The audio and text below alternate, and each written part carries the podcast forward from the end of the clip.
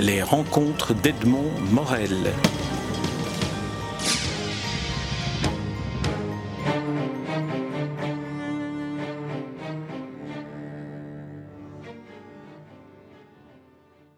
Jean-Loup Chifflet, nous nous rencontrons à l'occasion de la publication chez Plomb du Dictionnaire amoureux de l'humour, cette collection qui est dirigée par Jean-Claude Simoen et qui fait toujours le bonheur de ceux qui découvrent, grâce à cette collection, euh, le monde euh, de l'humour dans votre cas, le monde de l'Égypte, le monde de, tous les sujets euh, qu'aborde cette collection. Alors ma première question vient d'une d'une des entrées, celle du New Yorker.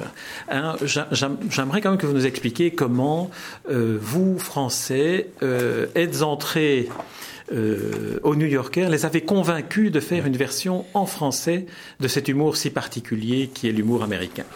Oui, c'est, une bonne question. Je vous remercie de me la poser. C'est vrai que j'ai, euh, pour revenir à simplement à cette la façon dont je suis rentré dans cette collection prestigieuse, dans le dictionnaire amoureux, je crois que je suis le numéro 70.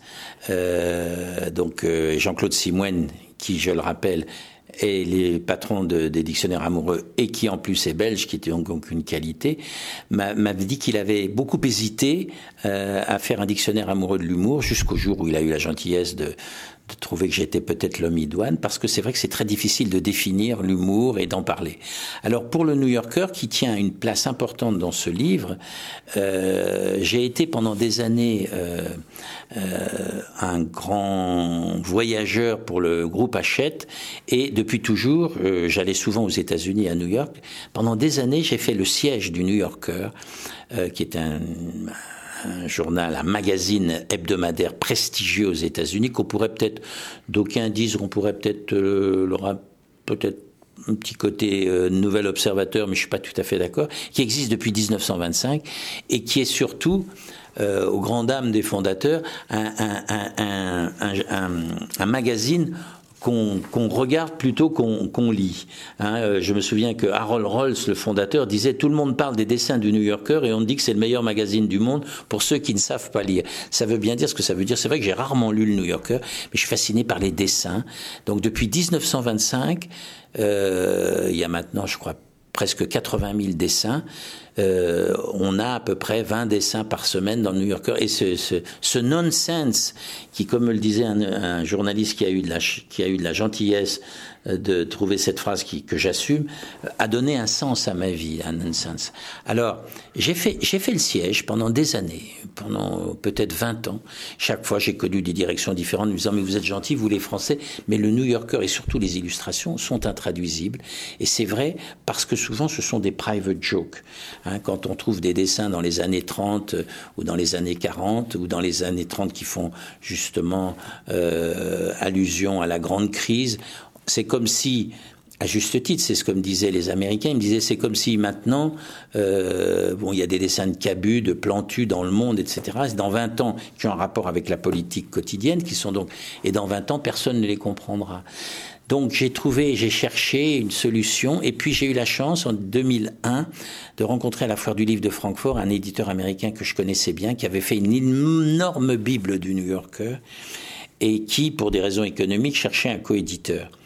C'est là qu'on réfléchit. Alors je lui ai raconté mes problèmes avec le New Yorker et j'ai eu une idée. J'ai eu une idée de, de m'adjoindre un Américain qui m'a aidé à, comprendre les private jokes et j'ai proposé aux éditeurs américains, je leur ai dit, écoutez, lorsqu'il y a une, je vais traduire, adapter, vous verrez si ça vous plaît, mais quand il y aura une private joke, comme vous dites, je propose une astérisque qui renverra sur un site internet et les gens pourront aller voir de quoi il retourne. Et ça a marché.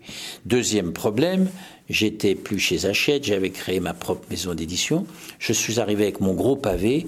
Tout le monde en France m'a nez en disant mais le New Yorker c'est trop américain. La preuve c'est qu'il n'y a qu'un Français Hein, il n'y a que Saint-Pé qui a été illustrateur, il a couvertures en particulier.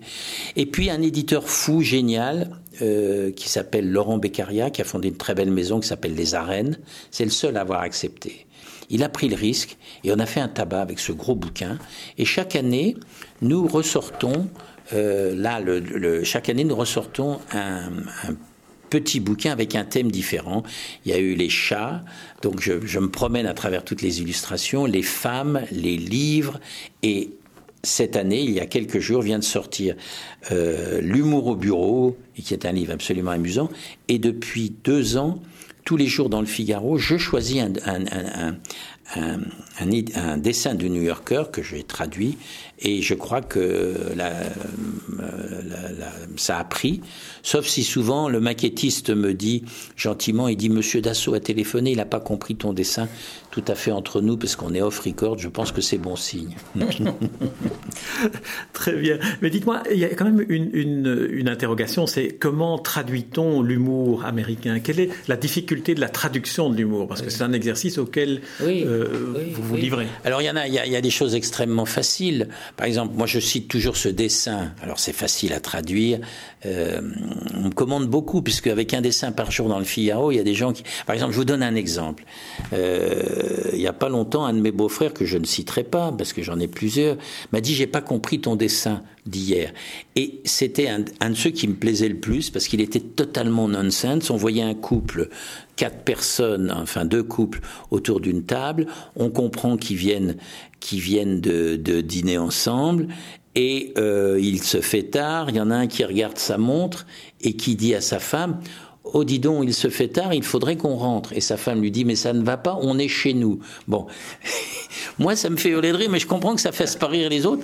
J'en cite un autre qui une autre qui est beaucoup plus facile. Un dessin des années 30. Donc là, il n'y avait pas besoin de mettre une astérisque parce que tout le monde comprend. C'était une private joke. On voit un ouvrier, la tête en bas suspendue à une poutre, euh, qui est en train de visser. Je, on suppose qu'il est en train de, de construire le, il est au 20, le 92e étage de l'Empire State Building et il parle à son camarade qui est dans la même position et qui dit oh là là, moi la bière à midi ça me fait toujours dormir. Bon, voilà. Alors c'est le nonsense absolu. Alors ça, ça ne répond pas tout à fait à votre question. Euh, par exemple, euh, ce qui leur a plu, c'est que je sais, il y a un dessin qui est, dans, qui est déjà paru dans un des premiers bouquins où on voyait les uns de deux hordes de, de barbares, euh, les uns face aux Visigoths. Et les deux chefs sont là avec leur, leur, leur, euh, leur bouclier, ils sont à cheval. Et la phrase anglaise, c'est My people will contact your people. Bon, si j'avais mis les gens, mes gens vont contacter vos gens, bon, c'était pas drôle. J'ai dit, mon avocat, mon avocat va contacter le vôtre. Ce qui était totalement surréaliste puisqu'on était dans une période. Donc ça, ça leur a plu. Ils m'ont dit, bravo, vous avez bien compris l'histoire du. Il faut savoir interpréter. Alors, euh, vous, vous, évoquez la différence qu'il existe entre l'humour anglais et l'humour américain. L'humour anglais, c'est de l'understatement oui. et l'humour américain de l'overstatement. Voilà. Alors, alors, développez un peu. Alors, oui, euh, l'understatement, c'est ce qu'on appelle le, la, la litote. Hein, c'est une façon extrêmement sous-jacente de suggérer. C'est très british. Hein. C'est pas. Je me souviens d'un, par exemple, un exemple de. Euh, je crois que c'est dans Woodhouse, qui est un anglais était extrêmement. Euh, on va en parler aussi oui, de lui. Oui. Hein, bon, et, et euh, bon, dans ce livre de Jeeves, euh, de c'est Jeeves le le, le le, serviteur. Enfin, je sais plus qui est dans la voiture, mais on est pendant le on est pendant la guerre, Londres euh, euh, est bombardé, ils sont tous les deux dans un taxi, hein, le chauffeur, et finalement ils arrivent à passer, euh, à travers les bombes, et le passager dit au chauffeur, on, on, a eu beaucoup de chance, et l'autre dit oui, pas un feu rouge. Bon, voilà, ça c'est la litote, c'est l'understatement. Par contre, l'humour américain, c'est plutôt l'exagération. C'est l'over, parmi les exemples que je citais du New Yorker, c'est plutôt l'exagération contre le côté plutôt discret de, euh, de, des Anglais. Alors parlons de ce Woodhouse dont j'ai oublié les prénoms oui. et de son personnage de Jeeves. Que c'est oui. l'avantage de, de, ce dictionnaire amoureux, c'est qu'on découvre, on redécouvre oui. des personnes qu'on ne connaît pas. J'ai découvert d'ailleurs que, que mon camarade, non j'allais dire mon camarade, mais mon ami, euh, parce qu'il a toujours été très gentil avec moi, que Woodhouse, euh, dont le prénom était Pelham Grenville et qui est mort dans 75, était un des auteurs favoris de Jean d'Ormesson. Donc euh, j'ai vu des interviews interview qu'il a donné là-dessus. Alors, euh, Woodhouse, c'est un, c'est un, monsieur qui, euh, euh, a inventé un personnage qui s'appelle Jeeves. Jeeves, c'est un valet, c'est un, un petit peu un Sancho Panza, euh, qui était très intelligent et qui sait tout et qui répond toujours à la place de son, des, qui répond toujours des, à la place de son maître, qui l'aide, euh, qui lui souffle des citations. Et bon, c'est difficile à raconter, mais c'est euh, vraiment euh, un, un, un, grand moment d'humour et un grand classique de, de, de l'humour anglais. On, pourrait dire qu'il ressemble à ce personnage incarné par Anthony Hopkins dans. Oui, mais c'est vrai, j'ai dans dans Howard. Hein. Dans Howard Anthony. Et voilà, c'est exactement avec un, un, flegme. Il est beaucoup plus intelligent, beaucoup plus fin et toujours aussi très très britannique. Je me souviens plus d'ailleurs d'une citation de euh, de donc il, il, est sans arrêt, comme Hopkins pourrait le faire avec son maître, de, de faire des citations entières en, en, en, en latin par exemple. Euh, Jeeves dit à son maître Carpe diem monsieur, comme l'a chanté le poète romain Horace. Et il dit, il est capable de dire en même temps, monsieur, votre coude trempe dans le beurre, etc. Donc, euh, Bertie, puisque c'était le personnage principal dont Jeeves euh, était le valet, grâce à lui, euh, peut traverser la vie euh, en toute sécurité, mais toujours avec un humain. C'est exactement euh, le personnage d'Hopkins. Oui. En tout cas, ce que vous en dites donne vraiment envie d'aller euh, lire ces, ces livres de Woodhouse. Alors, on, si vous voulez bien, on va encore évoquer. J'ai choisi une série d'entrées qui, qui, me semblait propice, notamment pour cette interview. Vous avez évoqué que Jean-Claude Simon était belge. Le surréalisme à la belge, parce que là, c'est quand même une base. Hein. Mais oui, mais alors ce matin, j'en parlais. Ben oui, c'est c'est pas du tout pour euh, pour être un petit peu pour vous pour lécher euh, les bottes des gens qui m'écoutent, mais vraiment euh, le vrai surréalisme, c'est le surréalisme belge. Et ce matin, j'en parlais avec euh, un, garçon que j'aime beaucoup, qui est Thierry Janssen, que j'ai rencontré par hasard, qui est un, un, auteur belge, et je lui disais, mais c'est fou le surréalisme belge, Skutner, Marianne, tous ces gens-là. Il me disait, mais la Belgique est surréaliste, et c'est vrai, c'est vrai.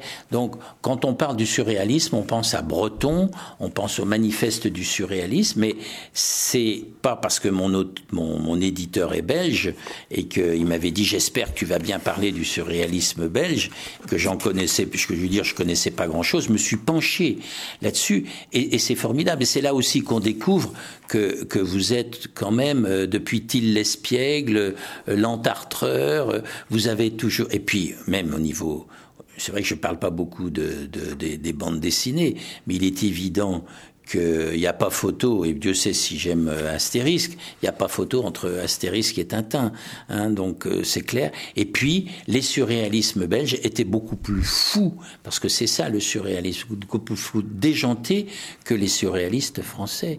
Donc, est-ce que vous êtes consciente que vous êtes euh, dans un pays fou, génial, drôle, voilà Absolument, mais ça nous fait plaisir et, quand les Français et, le reconnaissent. Oui, parce que ça me fait... Moi, j'adore venir en Belgique, parce que je dis toujours que d'abord, les Belges sont beaucoup... Sont moi, je, souffre un petit peu, et Dieu sait si j'aime mon pays, mais cette espèce de, hauteur, de, de euh, réputation d'être un petit peu prétentieux, alors qu'en Belgique, on se sent, on se sent tout à fait à l'aise. Et puis, c'est vrai qu'à travers le surréalisme, des gens comme Magritte, par exemple, qui, a été un, un artiste de génie, d'ailleurs, je lui rends hommage sur la couverture, puisque puisqu'on se retrouve avec la Joconde qui fume une pipe. Et c'est intéressant, on découvre, parce que souvent les gens me disent ceci n'est pas une pipe, mais il faut savoir pourquoi Magritte avait dit ça.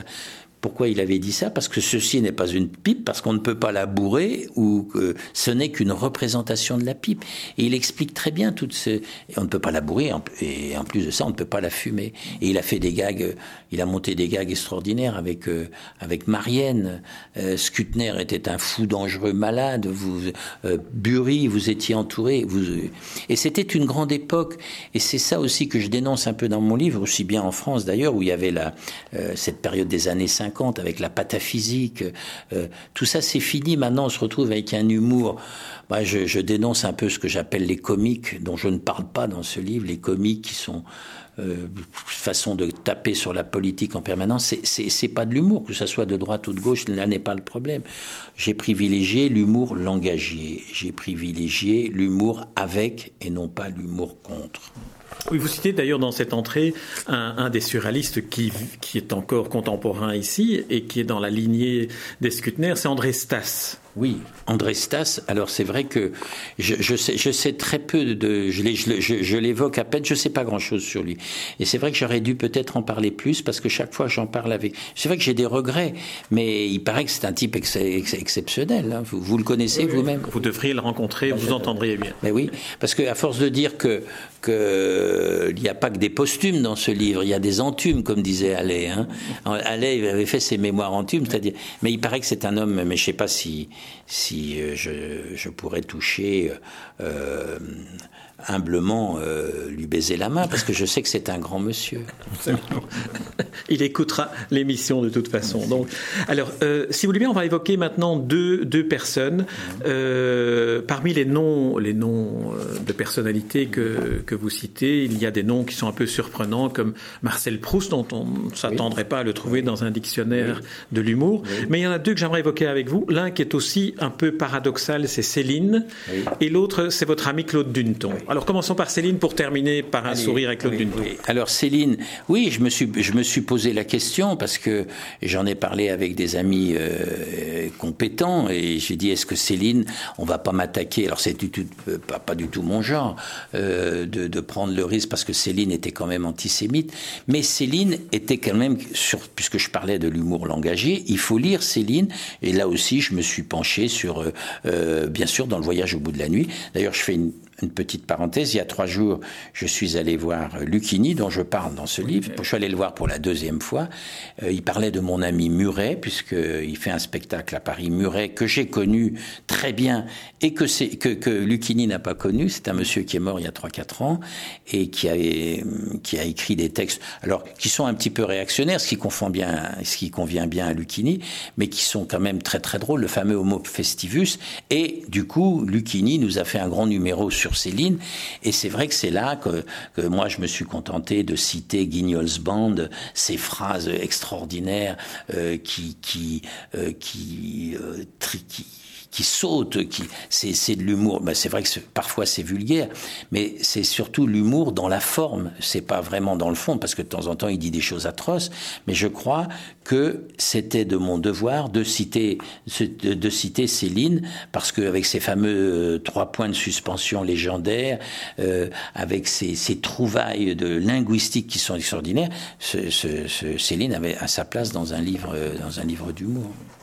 Alors le dernier que nous allons citer, faute de temps, parce que c'est une manière aussi d'inviter les auditeurs à se, à se plonger dans, votre livre, c'est Claude Duneton, que l'on connaît pour La puce à l'oreille, et, que j'aimerais que vous évoquiez, parce que j'ignorais que c'était un, de vos amis, vous en parlez avec beaucoup d'émotion dans, dans l'entrée que vous lui consacrez. Parce que Duneton est mort, oui, c'était un, tout ce que, voilà, tout ce que j'aime aussi, c'est comme Fournier, c'est des, il était grincheux, euh, on n'arrêtait pas de s'engueuler, bon, Duneton, en même temps, on, politiquement, on n'était pas forcément du même bord parce qu'il était anarchiste.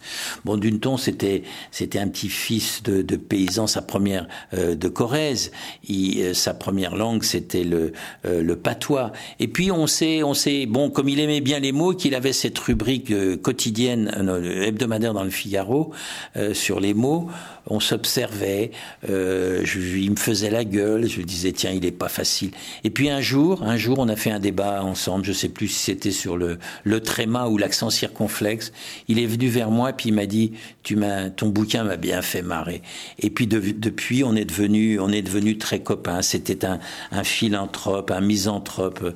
Je l'appelais l'atrabilaire amoureux et il se disait aussi comme on sait, il est mort au moment où je venais de sortir un livre sur l'oxymore euh, qui a bien marché, qui s'appelle Oxymore mon amour. Je lui ai rendu hommage parce que je disais que c'était un oxymore, euh, un oxymore ambulant, euh, vivant.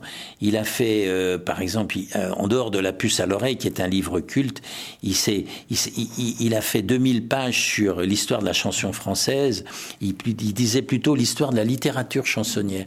Il a été un bon comédien. Il a, il a joué dans les films de Kli, Klikovski. J'arrive jamais à prononcer. Il a été instit, euh, il a eu une vie, il toujours avec un vieux, euh, un vieux pantalon euh, troué de velours avec des épingles. Il cultivait ce genre et puis il est mort plus rapidement que prévu. Et voilà, je lui ai rendu hommage parce que je pense que c'était un grand monsieur.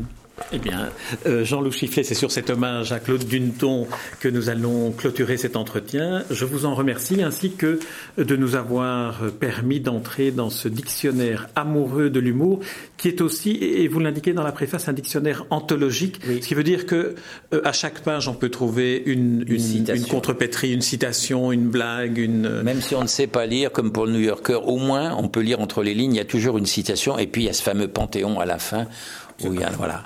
Absolument, oui, le Panthéon. Merci beaucoup, Jean-Loup Chifflet. Les rencontres d'Edmond Morel.